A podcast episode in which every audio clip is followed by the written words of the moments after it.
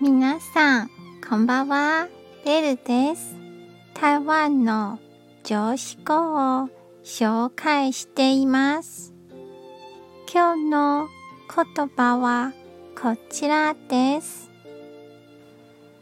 裕福なら幸せであるとは限りません。心にやましいことがない状態が一番です。これが少しでもアスペの力になれば嬉しいです。